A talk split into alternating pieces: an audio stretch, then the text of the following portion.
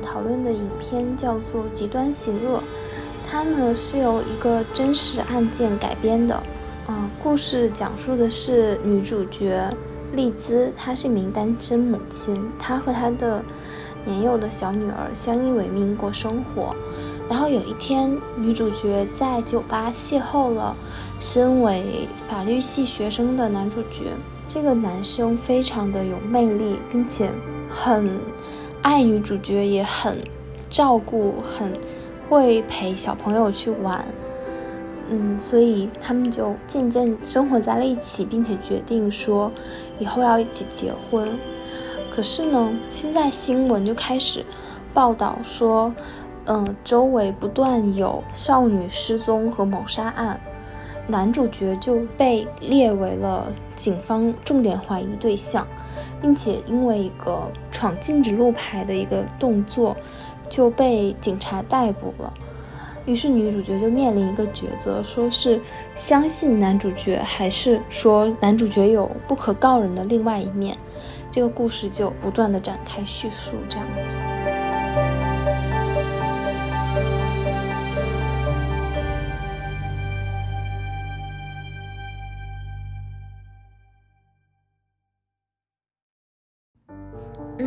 在本期播客开始之前呢，想先跟各位听众道个歉，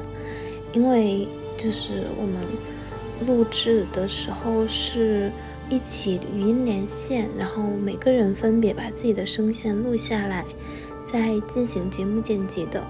然后非常抱歉的是，因为我的设备状况，所以基本上我那一段的所有内容都是后期在。补录还原出来的，所以可能会有就是情绪呀或者内容不是很连贯的地方，那希望大家多担待。在之后的录制当中呢，我也会更加注意设备这方面的问题的，谢谢。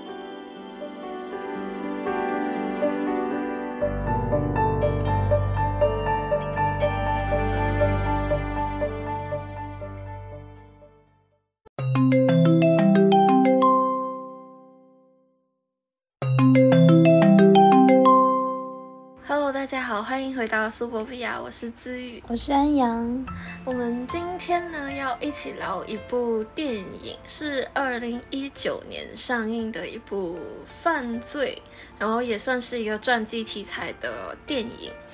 里面有蛮多课题，还有我在观影的时候有很多呃。及时性的想法，还有我在重看第二遍的时候，有另外的，嗯，突然间有一些焕然一新啊，终于想到了一些嗯不一样的点，还蛮有嗯值得深思的问题的一部电影。那这部电影的原名就叫《Extremely Wicked, Shockingly Evil and Vile》，很长的名字是在这一部电影，然后也是一个真实事件里面法官判的一句呃判决词里面的一句话。嗯，在大陆的翻译的话是叫极端邪恶。那今天因为我们聊的还是电影，所以就有请我的妹妹来我们苏博比亚做客。Hello，我是自愈的妹妹，我是嘉怡。哎，那个名，耶，这个名字你要这样子念会比较有感觉。Extremely wicked。Shockingly evil and vile，就有停顿啊！你这样直接念过去，人家很难明白，好不好？哦，那我要学那个法官的那个语气嘛？Extremely，他讲很快啊。Shockingly evil and vile，他是在评价这个犯人，不是吗？他在评价他的时候，他就讲你这样的行为就是 extremely wicked, shockingly evil and vile，然后就变成了电影的名字了。嗯，对。我当时选这部电影来看，并不是因为啊这部电影的名字很很很长，很很吸引人，而是可是姐姐确实就是会被很强的名字吸引的那种。我很喜欢那种啰嗦的名字，但是这一部的话，我绝对是冲着主演去的。对我们喜欢那个呃《High School Musical》里面的那个男主。嗯呃，我觉得这一部电影安阳也会很喜欢，因为他喜欢看那种。蛮烧脑的侦探类的，要去思考每一个情节发生的每一个点。对，因为它的真相出现的那些镜头几乎就是一闪而过，然后你要按回去看，它也就那几秒钟，你就能够原来是这样，好可怕哦的那种感觉，真的就是它的真相都是那一闪而过，你要。自己去想，嗯，对，所以我就想说找安阳，我们来一起看，然后再一起聊。那想先问安阳，你对这部电影的感觉是什么？我看完整部电影的感觉是非常的游离，就没有办法进入到剧情当中，就整个一个电影下来就是边晃神边继续看这样子。嗯，我觉得像电影啊，它可以采用共情的方式，然后也可以采用像就是正义战胜邪恶的那种方式，但导演都没有。就是如果举例来说，共情的话，可以跟男主角共情，就是男主角到底他是不是无辜的，然后他怎么样去抗争，包括就是男主角那个。还特意有一个情节，就是他越狱，就是先不停的练习跳跃能力，然后最后在庭审的时候从图书馆翻身跳下来。但他也没有把那段做得很刺激，就是男主角逃掉之后，观众并没有觉得说，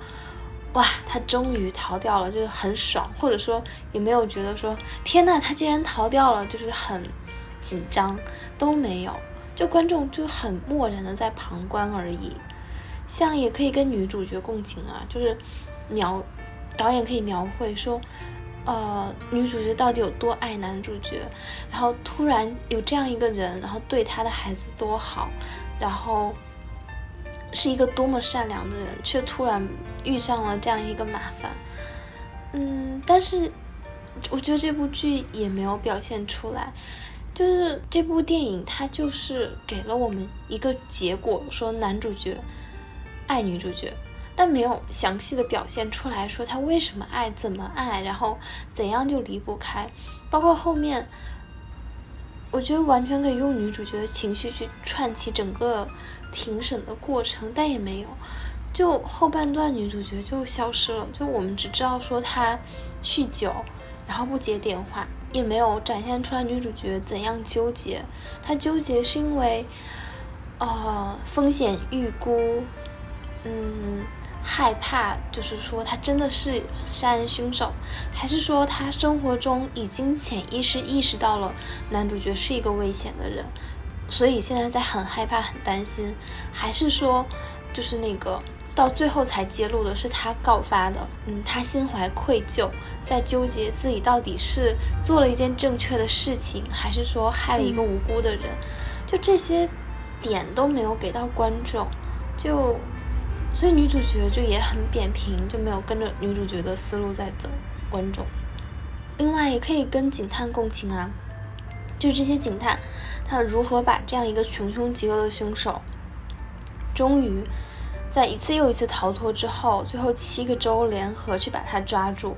但也没有，就这里面警探就很傻很扁平，因为共情嘛，就有种可能美化罪犯的嫌疑。那我们就可以把这个罪罪犯就极度描写他怎么凶恶，怎么荒诞，然后他在庭审上如何用他的言语去控制别人的心情，然后去达到同情减刑的目的，就完全可以放大这样一面，然后最后把证据摆出来，看怎么样去击倒这样一个无比邪恶的人，就这样可以应和题目啊。最后观众会觉得说，哦，很爽，他终于被惩处了这样子。但这部剧都没有操作，就它就隐藏了很多信息点。但这些信息点其实是案件的复杂性本身带来的，就觉得，嗯，导演没有用任何的叙事手法在那边，就是我能够理解到说。就是它是一个真实案件改编的影片，所以它会有很多的禁锢在那里。但是我觉得完全可以在尊重事实的基础上进行一些叙事手法的改进。毕竟它是一部电影嘛，然后这样可以更加增加它的可看性。加强这部影片的传播，也是能够起到，就是嗯，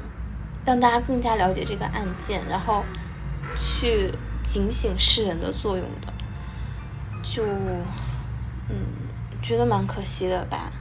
嗯，我觉得，呃，安阳的这一个观后感，我也是差不多的。就是我在看的时候，因为我都没有搞明白，所以我就是看完整部电影，把整个电影再理清一下，然后跟姐姐一起讨论，然后我才发现，哎，其实是这样，哎，其实是那样，然后，哎呦，这样子好可怕哦，这样子的感觉才出来。就是看的当下，我都没有思考什么，也没有像安阳刚刚说的，就是那一种。呃，好紧张啊！他出他逃狱的那一种情况啊，会让你紧张啊，这些也都没有。女主角的那些烦恼、痛苦，然后我也感觉不到。男主角的那种感觉自己很无辜的那种感觉，我也没有感觉到。可是我觉得，如果这部电影它成功的地方就是在于这边的话，其实也是挺不可思议的，因为它一开始本来就是双方，一个是在洗脑式的告诉自己，还有告诉周围的人，我不是犯人。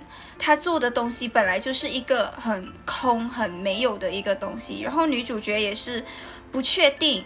不敢相信，难道是真的吗？我我这么喜欢的一个人，他真的是一个犯人吗？之类的，觉得很可怕。然后，可是在我面前，他又不是这样，就是一直不敢相信，都不想要去相信现在发生的事情的那一种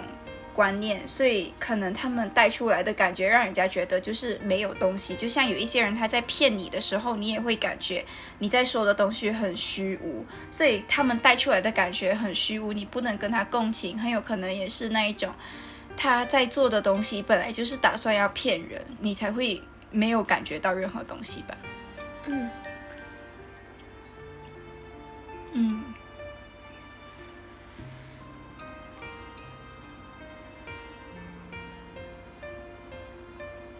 对。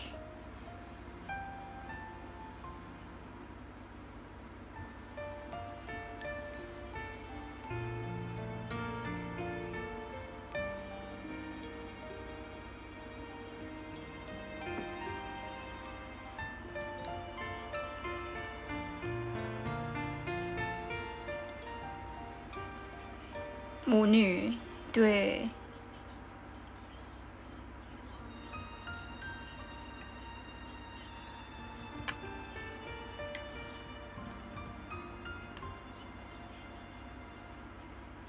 对啊。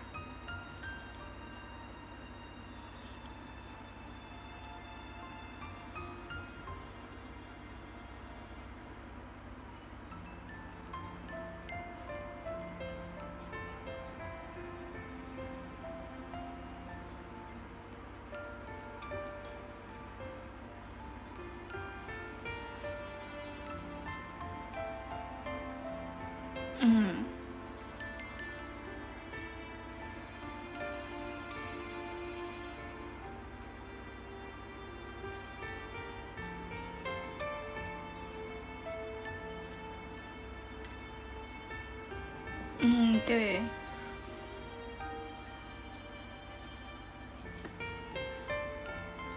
嗯，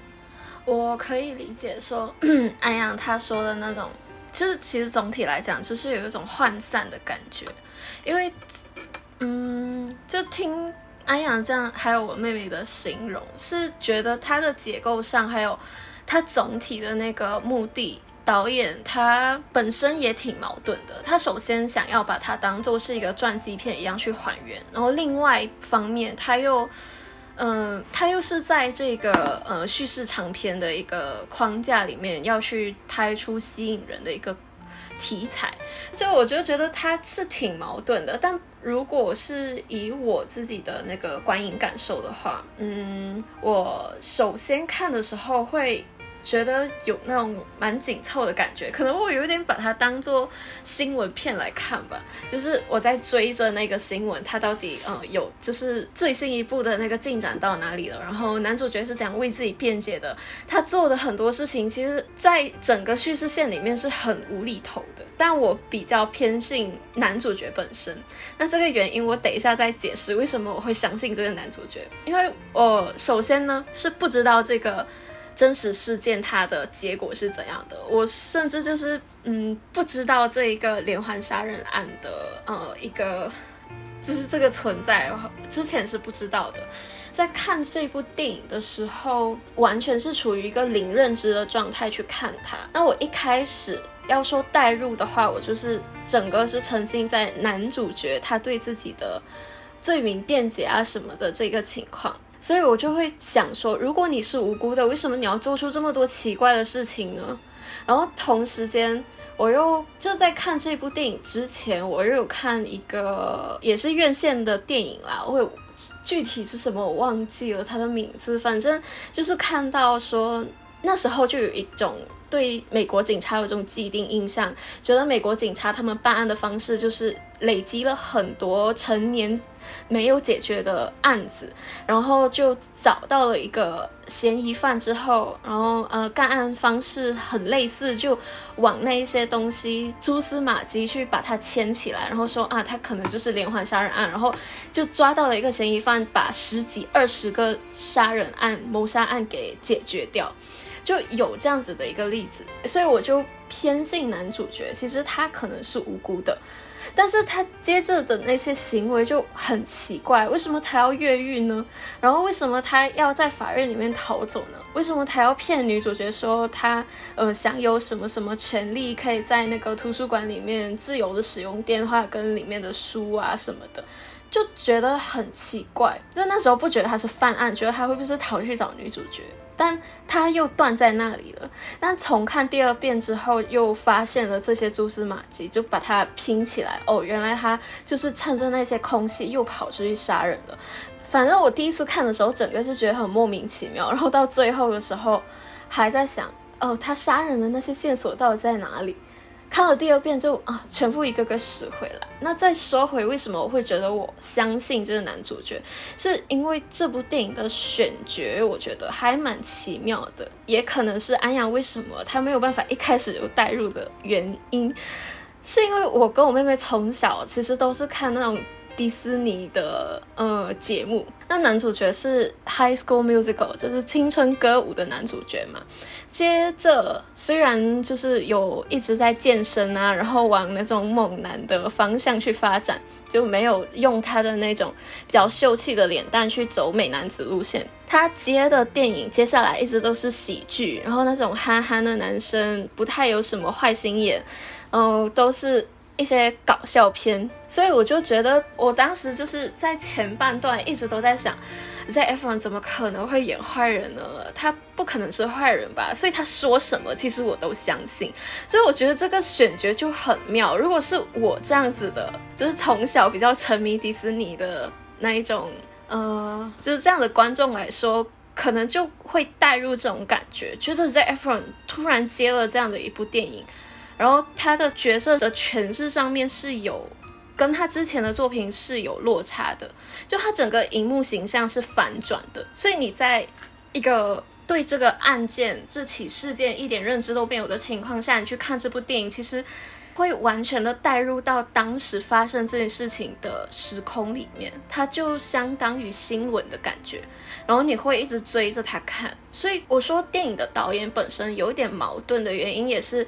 他一方面可能他想要呈现那种真实感，比如像我的话，我不知道当时发生的这件事情，这可能也是为什么我会在第一次的时候看得很精彩，然后第二次看的时候发现了很多呃一些镜头语言啊，还有他穿插的那一种线索，就觉得呃其实他一直都在像我妹妹说的嘛，她说他其实全程都在给我们看他犯案的那个过程。他犯案的时间线都梳理给我们看，但是因为男主角自己一直在辩解，所以你就会觉得这部电影其实是很冲突的，然后又没有一个很连贯的情绪，没有很连贯的一个叙事的那一种内容。对啊，因为这个女孩子本来是他的目标，可是他在跟他相处之后。他有一点点喜欢上这个女孩子，可是因为你也不知道这个男的他心里面到底是扭曲到一个怎样的程度。我杀人不是我一定要做的，但是我的内心如果有那一根神经，就是一个病态，我也很难去控制。就是我看到这种年轻的女孩子，我就是有想要去犯案的冲动。可是我不可否认的，我又有一点喜欢上这个女孩子，然后就看他又真的是好像挺相信我的，我也很想定下来。这一些纠结吧，可能就变成一个他没有立刻行凶的一个点。但安阳觉得他无自己无法带入那些角色，我觉得就是觉得说，哎，为什么这个男的有什么好吸引人的？这个。这些女孩子为什么都好像很被他吸引，就已经变成那种小粉丝的心态了？因为他在坐牢的时候，他也是哇，好像很，很像一个明星这样哦，大家都是相信我的，对吧？然后每个年轻女孩子都觉得我不可能觉得他杀人，然后也是因为姐姐刚刚说了，这个社那个时候的社会，他就是我们有很多的案底。如果抓到了一个犯人，就尝试把那些东西连接在一起，放在这个犯人的身上审判一下，然后那些案就可以 close file。所以就他们都会这么去处理那一些没有办法处理的案子。嗯，这一个点呢，还有一个就是那个男生为什么会这么去所谓的很吸引到人？我觉得只是人家对他的第一印象，也并不完全是。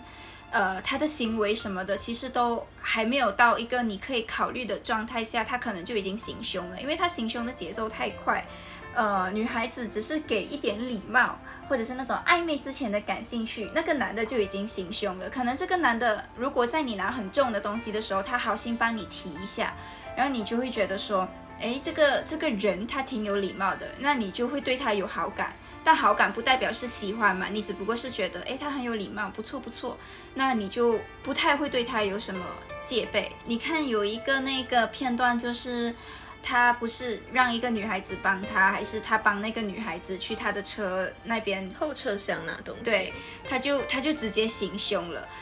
我觉得他的这种心态有一点喜欢趁其不备的那种感觉，他很享受吧。嗯，对啊，所以我觉得导演本身的利益可能是有一点矛盾的，这就是为什么是这样，这这部电影可能评分不是很高，但我觉得观影体验还不错，因为我看了两次，我觉得两次的那种。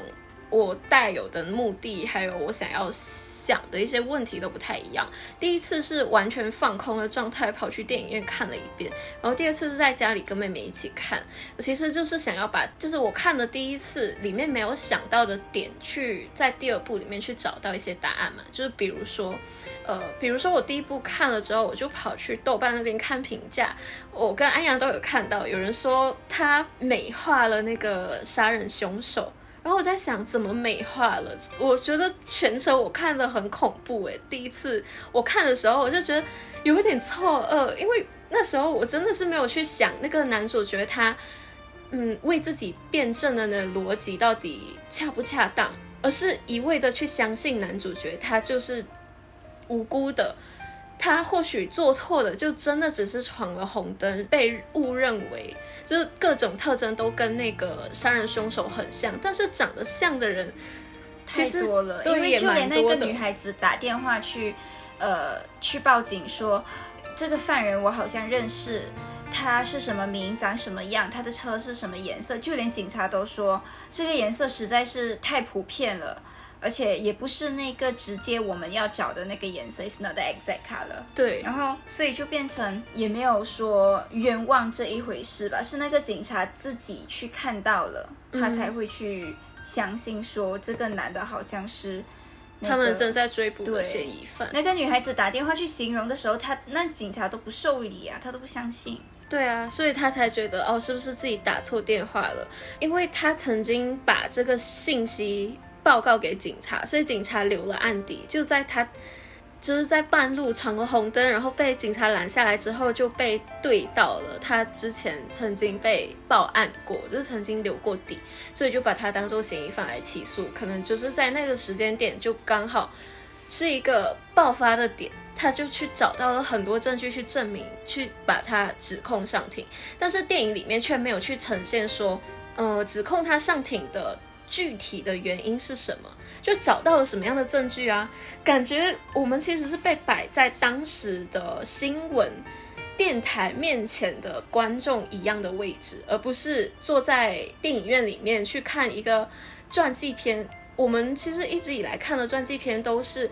已经被处理过的事实。他会把时间线都给调度一下嘛？就比如说啊，为什么？就为什么他会发生这件事情？他会遇到这件事情？然后在什么时间点，他会把那个前因后果给顺一下，再把它集成一个电影拍出来。但是这一步的话，他就像是要让观众一步步的去自己去。参考，就如果是像我这样子，第一遍看的时候是一个无知的观众，就只是在沉迷男主角的那个魅力的话，就会完全偏颇啊！踏出影院的那一步，都还在想，为什么在 Afro 会是杀人凶手？我想这的并不是为什么主角 Ted Bundy 是杀人凶手，我想的是为什么在 Afro 会是杀人凶手？就这种代入感是跟当时的观众应该是蛮相似的，当时的被他的外表。呃，所迷惑的那些，嗯，他的女粉丝嘛，所以就会相信他所说的一切。但第二遍看的时候，就发现其实他的自辩是很苍白的，他一直都在用一些美国的司法体系本身的一些模糊的，还有一些嗯漏洞。去证实自己是错的，但是他没有往证据上面去证实，哦，那些其实都不是我留下的痕迹啊。但控方就一直都在用，呃，这个牙印就是你的，然后留下的所有的线索都是指向你，但他都不正面回应那些东西。我我也正奇怪，就为什么他都不会去说，这不是我的，那不是我的，这些他都只是在说，你们想想。美国是不是这样这样呢？对呀，所以你怎么可以觉得是这样这样呢？他都没有直接的否认这些是我做的，这些东西、这些证据都不是我的东西，他都一直在说整个体系、整个漏洞的东西。对，就完全没有在反驳控方，而是。在引导观众去关注别的东西，但是完全忽略了法官跟其他陪审团的焦点。陪审团跟法官他要的就只是这个案件到底证据指向谁，还有我们在讨论的是这个事件，并不是美国的司法本身。所以我觉得整个观影体验是还蛮不错的啦，就是第一、第二次他的感觉。还有我会切入去思考的一些问题，都还蛮，我觉得蛮有启发性的。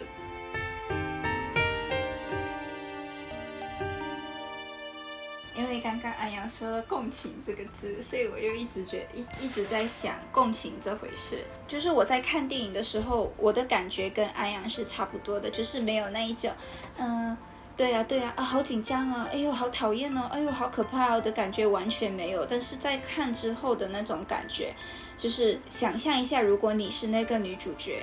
你被一个帅气的男生给吸引了，然后有一点点喜欢他，可能在他们的那边就是搞个一夜情什么的，都还算是蛮普遍的。那他们可能一夜激情之后，他对这个男孩子也。并没有说是完全的信任，毕竟就是会觉得说你本来就不应该相信陌生人嘛。但是因为他真的很帅，那我跟他一个晚上之后，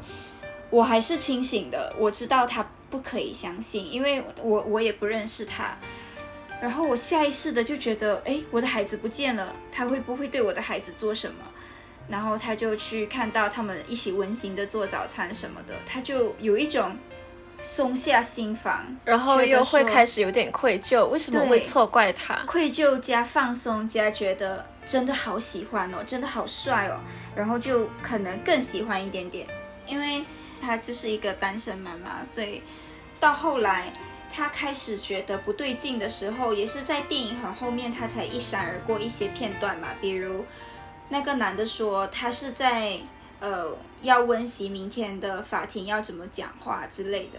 但其实那个女的她是因为感觉到了那个男的掀开她的衣服，再用手电筒照她的皮肤，她才会觉得很可怕，突然被惊醒，问他你在干嘛？然后那个男的解释之后，她松了一口气，很有可能是觉得说这个男的至少会在我面前演戏，我目前可能还算安全的那种状态。就是第一次的时候，他是被惊醒，但是没有拍那个他为什么惊醒嘛？就是照理说，你身边有一个人半夜拿着灯，其实也不是一个非常意想之外的事情。但为什么他会这么紧张？然后后面他就有一个解释的一幕，就是原来他是在用手电筒照那个女孩子。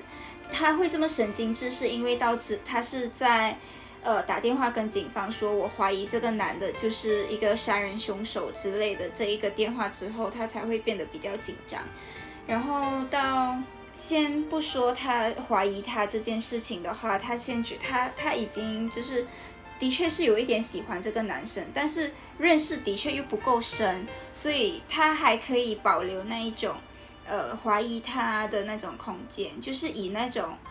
好朋友的恋人模式相处一下，但恋人又不一样了。他会觉得他很在意这个人，是我打了那一通电话，加上你自己闯了那一个红灯，所以警方会更确信你就是那个凶手。但是我又很纠结，因为你一直在跟我说不是你，你看起来的确很无辜，然后确实也还没有对我做出什么事情，而且还对我很好。所以我的确有时候会忘了一些你对我做的那些很奇怪的事情，我很害怕的瞬间，其实我都会忘记。可是我又好像可以很记得，其实你看我的眼神好像已经要行凶了，但是我知道要怎么去主导那个场面，我很习惯性的怎么去呃跟你沟通，所以我才可以所谓的逃过一劫。作为那个女主，你自己你又会觉得。而不是作为女主，而是就是跟他共情的话，你会觉得说，我报警了，然后觉得你如果真的是无辜的话，那我不是害了你吗？因为目前的确你怎么变，你好像都变不出来，所以。如果因为我的一通电话害了一个无辜的人，怎么样？怎么办之类的？所以他又很痛苦。那个男的坐牢之后，他偷他偷偷他还会去看他，但他后面的时候，他不想接他的电话，完全想要跟他断了联系。他真的也累了，然后也慢慢的相信他可能是凶手，因为毕竟人跟人之间很久没有在一起相处的话，你会开始想起很多他不好的东西，所以你就会更加的记得，哎。他之前那种邪恶的眼神、奇怪的举动，还有他有没有那些瞬间是有要谋杀的那些念头的，所以他就更加不想要接男孩子的电话，然后不想要去见他，之后也对他完全漠不关心，也是一种麻醉自己吧，就是觉得说，如果我害了你。那又怎么样呢？因为你的确也是做了很多这些事情，你只是还没有承认而已。很有可能到后来那个女的，她已经不想理那个男生了，所以她才会开始接受他同事的好意。可是那个男的，他一直打电话来骚扰她的话，他又会觉得说，一直提醒他吧。他其实那段时间是一个逃避的状态。我觉得女主角其实算是一个蛮好，就。我我可以理解安阳，就是第一遍看的时候，我没有办法去带入任何角色。但我妹妹说的女主角的这个角色是还蛮好去深思的，而且这部电影它也算是透过一些整体有一点过于蒙太奇，然后嗯比较这就是零零碎碎的片段集起来的。形塑给我们的女主角是还蛮有话题性的。我记得当时我跟我妹妹讨论说，女主角其实是一个不管她是怎样选择的，她的心里是很纠结的。尤其是男主角他一直去否认自己的罪行的话，他其实是处于一个很两难的情况，而且他不管怎么做，好像都会害到人。首先，因为作为一个很平凡的女生，她也不知道男主角。的那个罪名的真实性司法去指控他的那些东西都是真的吗？男主角不去承认，其实，在人道方面，你会觉得他不承认，那我就不应该逼迫他去承认，就就就是往一个人道关怀的那个方向去想的话，所以你不可以去栽赃，就是开引号关引号栽赃这样的一个男生，但是另外一方面。呃，就有一个侦探还是警长，就有给他一袋资料夹嘛，然后那资料夹里面他就说你看看，有点像是在跟他说，你只要看了，你就知道你提供的线索有多么的重要。如果你知道他的下落，你一定要告诉我们这样，因为他就是希望女主角可以跟他配合嘛。但是女主角她却一直都不肯打开那个资料夹，就这又是另外一方面，觉得说她如果看到了那一些真的非常残忍的东西，她就会经历的跟那些男生对会不会都是假的？对，而且她也会在想，我会不会再害到更多的女生？她站在男主角那边的话，他会害到更多的其他的受害者。但如果他是站在警方这一边的话，就是站在呃大家都去指控男主角的这一边的话，那他又会去伤害到一个他曾经爱而且想相信的一个人，然后他又一直极力的在跟自己说我没有做错，我没有做。他那一段逃避的时间，就相当于是不想要对男主角负责，他也不想要对其他的受害者负责。嗯嗯，所以他的情况是很矛盾的，而且，都是要在看完之后，你静静在那边想象一下，你就会觉得，哎，对耶，哎，是哦的那种对啊是蛮可怕的，就是蛮每一个细节他都不带入，就是不怎么主观的一个镜头跟叙事去跟你呈现，尽量客观的呈现每一个角色的边边角角。但这些边边角角汇总起来就会很涣散，因为它就是没有一个很完整的情节线。对啊，就像自愈说的，嗯，导演他是有在展现这个剧的一些嗯不同的视角，或者说因为案件的复杂性，所以本身就是一个信息量非常大的故事。可是他在整部电影的叙事当中，他并并没有把它们编织起来，然后用合适的方式展现给观众，而是就这样直接的丢出来。嗯，所以观众没有办法很好的带入到某一个点，然后情绪跟着上下起伏这样子。嗯，另外像前面说的，就是如果说它作为一个悬疑片的话，呃，比如说，嗯，男主角先就是拿手电筒去照女主角后背，却装作呃在半夜苦读书的那个。就其实这个是一个最拙劣的悬疑片的方式，嗯，他他其实相当于隐瞒了一个信息点，然后到最后把这个点揭开，才又回来再嘲笑观众说：“哈，你没有猜到吧？惊不惊喜，意不意外？”但其实观众会觉得说很刺激、很兴奋吗？不会，他会觉得愤怒，就是相当于你缺失了这个点，你就。一定推不出来后面的要素啊，所以，嗯，我觉得好的悬疑片是怎样的？是，嗯，你明明前面把该给的要素都给到了，可是你，要不然就是很快，嗯，转到其他的那个地方去，要不然就是用另一波情绪盖住这个情绪，就把重点模糊掉，所以观众会有一种。到最后谜底揭开，恍然大悟，说：“哦，原来之前我已经看到了事实，但是我并没有意识到原来是这样子的。”对，所以我觉得就是这部剧，嗯，也没有很纪实，也没有很悬疑，也没有很剧情，就是哪边都不靠着。嗯，但我觉得，呃。嗯，安阳说的两个点，我第二个点是可以赞同的，但第一个点其实我觉得还行诶，就是女主角她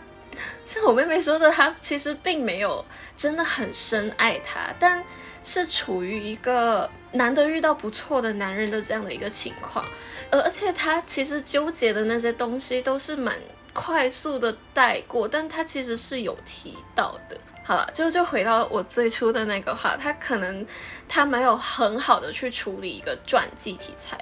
但是他有还蛮算是一个及格线的去让我这样子的一个观众去体会。当时的有一点像是半还原那个时空，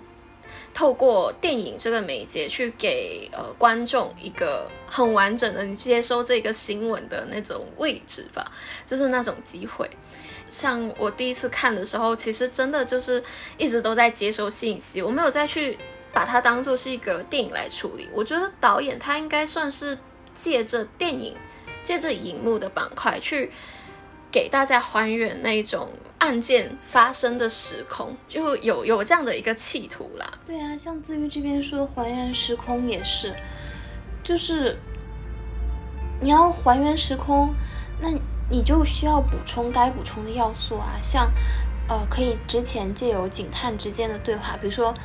呃，某个同事提醒这个警探说，啊，你这次一定要合法去。那个提交证据哦，不可以诈供，不可以怎么样。然后我们之前就有什么样的控诉，或者说我们一个同事，然后明明那个是犯人，结果他贪急贪快，然后用了错误的方式去审讯，导致那个证据完全无效，然后让那个犯人逍遥法外，就是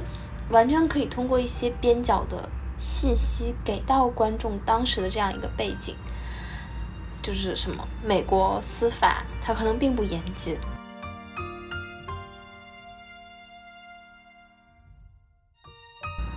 然后，另外关于男主角的魅力这一点，我觉得也没有过多的展现。就是我能够感觉到导演他很矛盾、很纠结，因为就像我们在豆瓣上看那个评论嘛，就有人说说，哦，那个，嗯，男主角。很帅，没有想到最后他是凶手。然后有人就说说啊，这部片真的太烂了，说有那个美化罪犯的嫌疑。就是他会有很极端的两种状况，就导演很像说怕被两边骂，所以他就哪边都想要去照顾一下，结果哪边都没有照顾到。但如果要是展现，就导演会受案件的状况，他不敢去过多展现。男主角的魅力，呃，像至于说预设观众，我是可以理解的。可是你你不能要求说你的观众在观这个影之前，他既刚好看过一个关于那个美国七八十年代司法司法状况的现状的一个资料，然后又看过这个男主角之前其他的电影，然后所以觉得他是一个非常有魅力的人，然后能够先天的对他在剧中角色。的所有动作都无比的同情，就就这个不现实啊！既然这个男主角是在这个剧情当中，那你就该给的信息点都要给到观众，然后观众才能够比较好的去观看这样一部电影啊！啊，对，但这可能就像是一些电影还有电视剧，它本身就是很挑观众的，就很像如果我是。就比如说，之前我给安阳推荐新加坡的电影，但是安阳看的他就会觉得好像 get 不到那个笑点，然后也有一些不懂粤语的观众去看香港电影的话，就会觉得好像不太理解里面的很多梗，但是我们一看就会戳中。我觉得这一部它嗯也算是这一类很挑观众的电影吧。就是你对美国的社会环境跟司法体系，还有一些办案方式、一些弊病有一些了解的话，你是就是你可以很直接的去代入，或者你你可以直接的了解整个情况，所以你才会从头看到尾，会有一种呃像我这样看新闻，然后可以很好的去接受那个信息的，嗯，就有那样的一个立场。但是如果不是，你不熟悉的话就不好看。嗯，对，是这样，没错啊。就是如果至于说电影是挑观众的，它有它目标的观众群，这点我完全理解并且接受。可是像刚刚妹妹跟子瑜的反应，就说你们看完之后的印象是什么？你们也说第一遍看的会莫名其妙，就相当于哪怕你们是这个电影的目标观众，依然没有。获得很好的反馈，那不就是恰恰说明了，嗯，这部片就它并没有做到很好吗？就是我们刚刚前面的那些对这个故事深层的讨论，我们我觉得我们需要分清到底是这个案件本身的思考，还是这个电影带给我们的深层深层思考。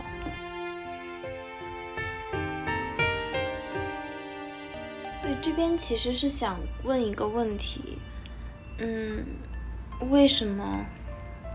就我在看到最后，我很不理解，说男主角最后为何要向女主角去坦白他是用钢锯，然后把那个死尸的人头分离的这样一个点。在我觉得的话，或许是他觉得够了，或者是嗯，好像他真的也没有可以逃出去的机会，然后也觉得有一点觉得。我觉得他可能自己觉得有一点够了吧。我觉得他对于那个女主角的爱也没有很深的，就是没有他，他不是那一他他对于他很有可能只是觉得我是有机会爱上你，但我还没有那个机会太深爱你的时候，他们即便你很爱这个人吧，我真的也没有跟你相处那么久，我就被送进牢里面了，所以再深也没有深到我可以为你。去，呃，放弃我自己的那种念头，然后也不可能是觉得说你值得我去，呃，就是他还是很理智的，因为我觉得他是一个很聪明的人，所以他才会这么成功的犯了这么多案，所以我相信他应该不会是觉得他对这个女孩子的爱让他承认他的罪行，而是他觉得说，嗯。或许来，我个人觉得可能是一种，除了我承认，你们真的都找不到任何的证据，还是让我来结束这个案子吧。因为这个动作跟整体男主角的行为就是非常的矛盾的。你看，像前面我展现出来男主角是什么样，他没有那么爱女主角，几次要差点杀掉他，然后呢，他。很会控制情绪，非常喜欢去折磨别人，然后，并且在告诉女主角之后，他就要向呃警探去坦白他的罪行，以期能够多活几天，就不然他是当天就要被执行死刑的。那所以他坦白跟女主角坦白完之后。他这样一个动作对他有什么影响吗？对对，男主角没有任何影响的，唯一改变的是对女主角，就整个放下了心理负担，然后可以开心快乐的生活了。就因为女主角之前，她会一直还是在很担心、很纠结，她是不是呃污蔑了一个好人这样子，因为自己的告密。按照就是整个男主角的人物性格来说，他是。就是为了自己活，然后就不会在意任何其他人的。我觉得按照正常逻辑，难道不是说，啊，男主角就疯狂的跟女主角说说说不不是我，然后就否认掉这个事情，说并且求女主角你一定不要忘记我。嗯，如果你也忘记我，我被执行死刑之后，世界上所有人都会认为我是有罪的了。我我希望你永远记得我，这样子。哪怕只有一个人，那他也是知道真相或者什么，就这样子可以，女主角一辈后面的那个一半辈子，她都会活在痛苦和纠结中啊。所以我觉得这样一个告白的行为就是非常奇怪，嗯，甚至我会有点怀疑，说是这个情节是原本就有的吗？还是导演把它加进去的？这样子。如果要是后续加进去的话，那就很像说，就是因为不是一个真实的状况，只是剧情需要，所以不敢把它落得太过确实。对，所以这边真的是就是很奇怪的一个点。可能这部片的导演真的很怕被骂吧，因为就是这部剧的利益相关人，像。女主角啊，然后他的女儿，然后一些其他的这些人可能都还在世，所以会受到他们的影响，没有办法很用用非常有张力的方式去对故事进行展现吧。可是我就会觉得说，嗯嗯，导演既然已经决定要拍这样一部电影了，那你就是要有所取舍。你哪边都照顾到情绪，其实反而哪边都照顾不到。那还不如说，你就嗯抓住一条故事线索，然后去进行叙事，然后这样子在这个立场上的观众，他至少是有被打动到的，然后他会在生活中更加警醒反思，以避免类似案件的发生。就是我觉得，虽然这样子人会少，可是电影是会确实的有它的效果在的，而不是像现在这样子，所有人都在疯狂的吐槽这部片。然后我觉得它是很虚幻、没有落实的一部片。嗯，对，它本身就是一个很牵涉到的人很复杂。哦，我们刚刚讨论到哪里了？嗯，你说要查一下他小孩还在不在，但不重要。就是就是在想说，那个导演是不是一个很害怕挨骂的一个人？对。那还好的，就是我可能除了拍摄方式以外，我不会去想说是什么导演啊之类的，所以我都是很纯的都在看片，所以我不会有觉得说，哎，他这样拍是因为什么原因，只是单纯的在看故事。所以每一次说到背后导呃导演怎样的时候，我都会觉得，哎，我好像不知道要说什么，因为我都不知不会不会去管是什么导啊，除非是恐怖片的导演，我就会。那你觉得这一部电影拍的怎么样？它恐怖的是，你如果你如果置身事内的话，你会觉得，哎呦，这件事情遇到了好可怕哦。我我差一点遭入毒手，或者是我我经历了一段一段很惊悚的事情。可是，嗯，它它恐怖是恐怖在心里的那一种，不是视觉。那你觉得它可以是一个合格的电影吗？在故事呈现方面，故事呈现的话，我是觉得挺刺激的吧，因为他讲话，他他拍的方式对我来讲有一点像三姑六婆在讲话，就是。我跟你说，有一件有一个男生，他这样这样这样啊，怎样怎样啊，就是跟你说了一堆最最精彩的地方，然后再跟你说，你知道吗？你也不可以这么误会他呀，他其实是这样的人那样的人，然后其实上一次的时候他是这样那样，然后在你觉得。哎，对喽，我是不是太偏激了？觉得这个就是坏人？好了好了，不行。你觉得他不够坏？为什么他会不够坏呢？他明明偷偷人家怎样怎样，他在被子里面偷看你啊！这种，我觉得他呈现的方式很像我们的妈咪讲话的方式，其实就是一种很渐进的方式吧。然后也是这种，也是这种呈现方式会，嗯。导致安阳所说的那一种，就这种是很低级的那种悬疑片的方式，但其实它整个电影的感觉就是那种氛围，就像妹妹讲的，它是很像三姑六婆在叽叽喳喳的讲话。就是如果是我们一般要很认真的去叙述一件事情的话，我们就会说，即便你想要留悬念好了，你想要捉弄一下听众，你也可以说，我现在要跟你说一件很恐怖的事情。啊，那是一个男生，他疑似谋杀，哎，也不是疑似啦，他谋杀了一些女孩子，哎，也不是啦，就是可以是一个这样子的感觉。他可以说，呃，我跟你说一件事情哦，我听到了一个故事，那这个故事呢，它可以是新闻。它也可以是一个真实故事改编，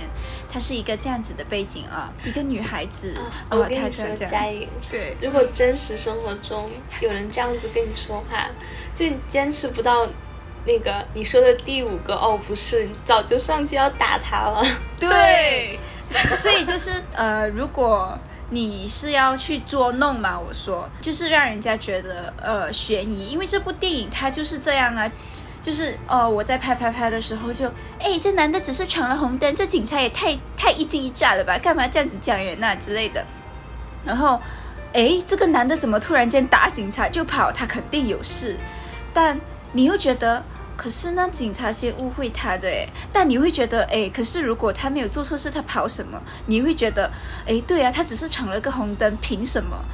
哎，对喽，他闯了个红灯，给一下那个证件就好了，他干嘛要跑？一切都是那个警察太一惊一乍了吗之类的？真的就是这种感觉吧，就是你会一直觉得哎哎哎的那一种感觉。我我在问妹妹一个问题，你觉得安阳讲的那个是电影值得讨论，还是这个事件本身就值得讨论？如果我的角度的话，我是觉得电影吧，因为我不了解事件，我只是在用电影的角度去看，那就是电影。如果说这个电影。给安阳的感觉是悬疑的那个呃叙事方式不到位，他导演在玩弄。就我不是故意要抬高这部电影啊，而是我觉得这个电影本身给我的感觉，如果他是玩弄的话，那当时男主角也在借着媒体在玩弄着所有的听众观众，所以所以导演他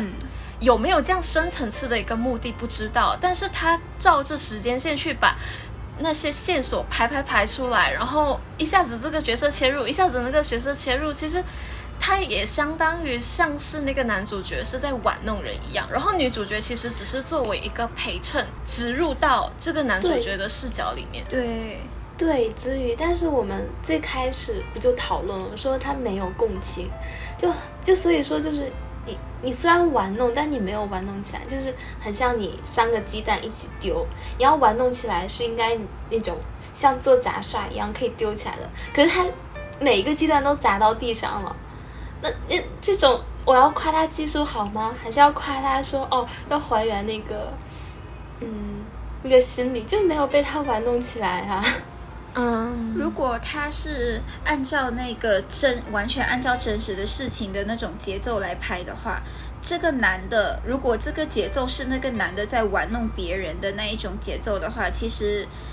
拍的所谓拍的不好的话，很有可能也是真实的效果也不一定啊，因为毕竟那个男的他也不是一个专业的。他不是专业的法律人嘛？对，他还只是个学生，什么都不懂，所以他玩弄别人的方式就很像小孩子开始要讲骗话一样，所以整部电影看起来可能有一点所谓的笨笨的不到位，好像，呃。诶，没有的共情，其实就真的就很像小孩子在讲骗话，你也知道他在讲骗话，所以你会觉得说，我已经知道你在说谎了，你到底还要装到什么程度？所以那个小孩子讲出来的东西就是很虚无的，就可能会索然无味。身为大人，身为成熟的电影观众，你会觉得这种电影真的就是淡然无味，而且就是完全都。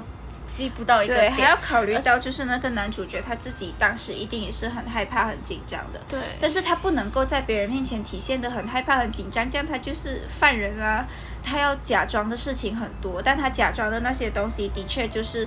很假装，所以很虚无啊，整个东西就很空洞。而且不，还是我觉得我们要分清，就是到底是这个导演。都还是说这个电影的虚无，还是说那个角色当时的虚无？是导演没有玩弄好观众，还是那个男主角当时没有玩弄好那些庭审或者是在看转播的当事人？可能我我们不能在讨论这个，对啊，在讨论电影的好坏的时候，就为什么要用那个男生去糊弄当事人的那个件事情来去否认或者肯定这个电影的好坏呢？嗯，就是我觉得就同样是说就没有错，男主并不是一个真正毕了业的法律学生，他很拙劣。然后像你们之前讲了，他也没有在关键证据上去那个提出有力的反驳，是用情绪煽动的方式。那这个影片呢，你完全可以就是把男主角拍的更荒唐一些，就是加重他的那些。庭上的叙事或者什么，然后又再去展现说所有女人却为之倾倒，就是弄出那种很，我只是说他他你可以那样子做，可是这部影片他并没有，他就嗯。嗯，我理解了，其实就是对，因为这个导演他也有去拍关于泰班迪的纪录片嘛，嗯，就电影好不好？呃，我不是要逃不去讲，而是我也认可安阳讲的，他很多东西都不到位，而且整体来讲，每一个角色都是很平面的。因为有时候他出现另外一个角色，他明明是很关键的角色，但他是凭空落下的。如果这个电影他拍的好不好，见仁建制吗？就每部电影几乎都这样吧。那如果我是按照这个导演的角度来看的话，我想会不会是他一直都有去看泰班迪的东西嘛，然后也去拍了泰班迪的纪录片，所以这一部电影会不会是他对他所认识的泰班迪的一个他想要客观的去呈现出来的一个结果，就有点像是期末报告一样。但是期末报告写的好不好，就。每个人都可以拿着它去说，你这里写的不够，这里逻辑论述不对，然后就整个就啊，其实这个结构整体来说是还蛮好的啦。你你从呃文献探讨，然后切入到你的研究目的，然后再切入到呃这个导演的作品怎么怎么去体现他的风格这样子，但是你整个。好像都没有一个整部整篇论文跟整部电影没有一个灵魂，你没有给我看到你真正想要表达的东西是什么，所以才会像安阳说的，他的他的状态好像就是有点怕被这边骂，也怕被那边骂，就变成一部很嗯，就是蹩脚的成品嘛。就是整个讨论下来，可能我有一点就是一直没有去正面回应安阳讲这个。值得讨论的到底是事件还是电影本身？那我觉得对，应该就是事件本身，就回到电影的领域里面去了。我之前曾经跟学弟妹分享一些专题的时候，就用传记电影来做一个呃一个主题嘛。我就说传记电影其实它是故事就摆在那里了，就看你怎么把这个故事的元素拼在一起，然后把它。表现出来，所以这部电影它肯定就是事件本身很有值得讨论的东西。但是它在二零一九年，这个杀人魔他已经被肯定已经被淡忘了嘛，因为我们不会时不时就把一个杀人魔拿出来去讨论，而且社会上会有很多更加可怕的事情。但是这个。导演有去研究台班底的呃一些事件，所以他做了纪录片，就是研究台班底之后，再去拍一部关于台班底的电影，再把它呈现出来，有一点像是在二零一九年这个时代，再去给一些年轻少女们一个就一个提醒，这样子，就这种完美杀人犯，就是用。呃，他自己的个人魅力去呃，会对你攻击对你不好的那些人，就有点像是一个警示的意味了。而且，嗯，我在想哦，这部电影是 Netflix 的电影嘛？就 Netflix 这个平台，它本身就也还蛮流水线的，所以它拍出来的成品是品质很不一的。就是这部电影，嗯，讨论空间也就这样了。对。我虽然可能一直对这个电影没有那么喜欢，但是就无论如何，其实电影的影响力就是会比案件本身，或者说比纪录片的影响要大很多很多很多很多倍。嗯，所以这个导演或者说他的团队，他们自己那么了解的基础上，又愿意说把它拍成一个电影，就无论他们做的是一般好，还是说。非常好，嗯，他们都有他们的功劳在，就是至少说让更多人又重新了解了这个案件，然后可能能够避免一些不必要发生的悲剧吧。嗯，对，在这之前我有看题外话啦，就是在 YouTube 有看到一些 UP 主解说日本的一个杀人犯，他在逃跑过程中一直为自己整容，然后在他。被逮住的时候，有很多日本的女生都很喜欢那个杀人犯嘛，然后甚至就是觉得，呃，他应该被释放还是怎样的，就很离谱。就这样的事情发生在今天还是一样是有的，就有点像是把一些比较出名的案子从以前再挖到今天来去重新拍出来，那他的艺术。就是他电影的完整性是怎样？可能导演本身也没有很在意嘛。嗯。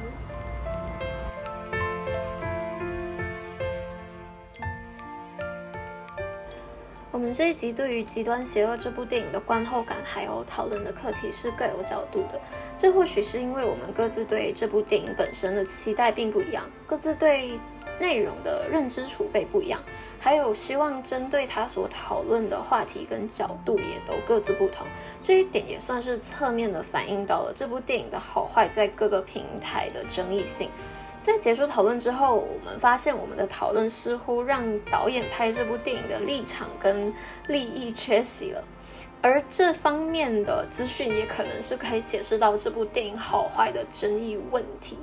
所以在这一期讨论结束之前，我们就在这边做一个后续的补充。导演 Joe Berlinger 在一次访谈里面，他有说到一段：We want to think that a serial killer is some social outcast, two-dimensional monster because that implies that they are easy to recognize and therefore you can avoid them. But in my opinion, those who do evil in this world are often the people closest to us and whom you least expect. That's a lesson that can't be learned enough. 然后他又说到，As a father of daughters in prototypical Bundy victim age, that's a lesson I want my children to have, and a lesson I want to impart with people about the nature of evil. It's that it's often by the people you least expect and most you want to trust, and therefore people really need to deserve your trust.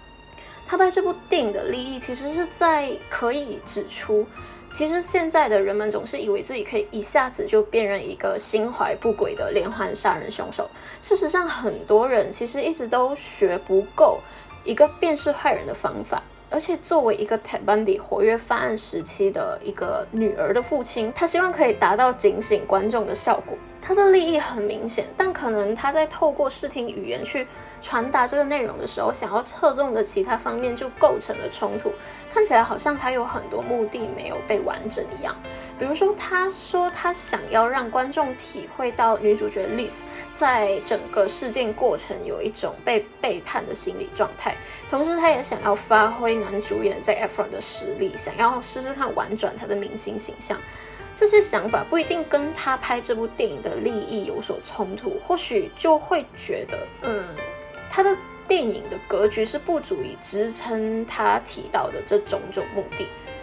那这一点就应和了安阳对这部电影完整度不够的一个看法。另外要值得注意的一点就是 j o b Linger 这位导演其实更擅长拍的是纪录片类型的影片，而且在 Wikipedia 是把它当做一个制作 True Crime Documentaries，也就是真实犯罪事件纪录片的导演来定位的。然后他也曾经讲过。True crime part makes me cringe a little bit because I like to think my exploration of true crime in my documentary work have a layer of social justice, but there's plenty of true crime out there that just wallows in the misery of others. 说的是他经常探索犯罪题材，不过同时他又蛮害怕的，因为在处理这些题材的时候，他会一直想到，其实真实的社会里面还有很多的犯罪，还有遭受痛苦的人。 所以可以从他的这一段话跟他以往的纪录片作品来看，是可以感受到他对这类题材是有一定的想法跟责任心的。所以，所以他有机会为这个连环杀人凶手的事迹，在制作纪录片的同时，也以记叙事片的形式去表达。他会想要尝试在叙事片里面以一种客观的形式，尽可能还原泰班底活跃时期的新闻时空。那纪录片的跟叙事片的效果，这两者之间，在呃他的处理方式里面可能会很容易失衡。那关于台班迪的事情，导演他是同时以叙事片跟纪录片的形式去呈现的。呃，纪录片的名字就叫《Conversations with a Killer》的 Ted Bundy Tapes，还有这部电影，呃，也就是《极端邪恶》，它是。同年同月上映的，所以可以说他在处理叙事片的时候，他对这个事件的题材的了解肯定是相对观众来讲是完整的，他是相对全知的。在纪录片里面，他期望尽量的去还原事实，但是在叙事片里面，他就是要择要的以自己掌握的素材去编排叙事片的呈现，达到他期望的效果。就我和妹妹的观后感而言，我我们觉得在纪录片和叙事片之间处理同一个内容，导演或许是有他的实验精神在的，但也许也就像安阳所说，他在编排叙事的时候就应该更加细致的去处理，因为毕竟站在不一样的角度，对一部电影的接受跟喜好判断一定会不一样，而且一部电影要面对的是广泛的受众，从类型的。电影条件上面来看，它还有词不达意的地方，所以我们都很开心今天可以畅聊交流我们对一部作品的想法。我们今天的讨论就到这边，谢谢在每个平台收听到最后的每个听友。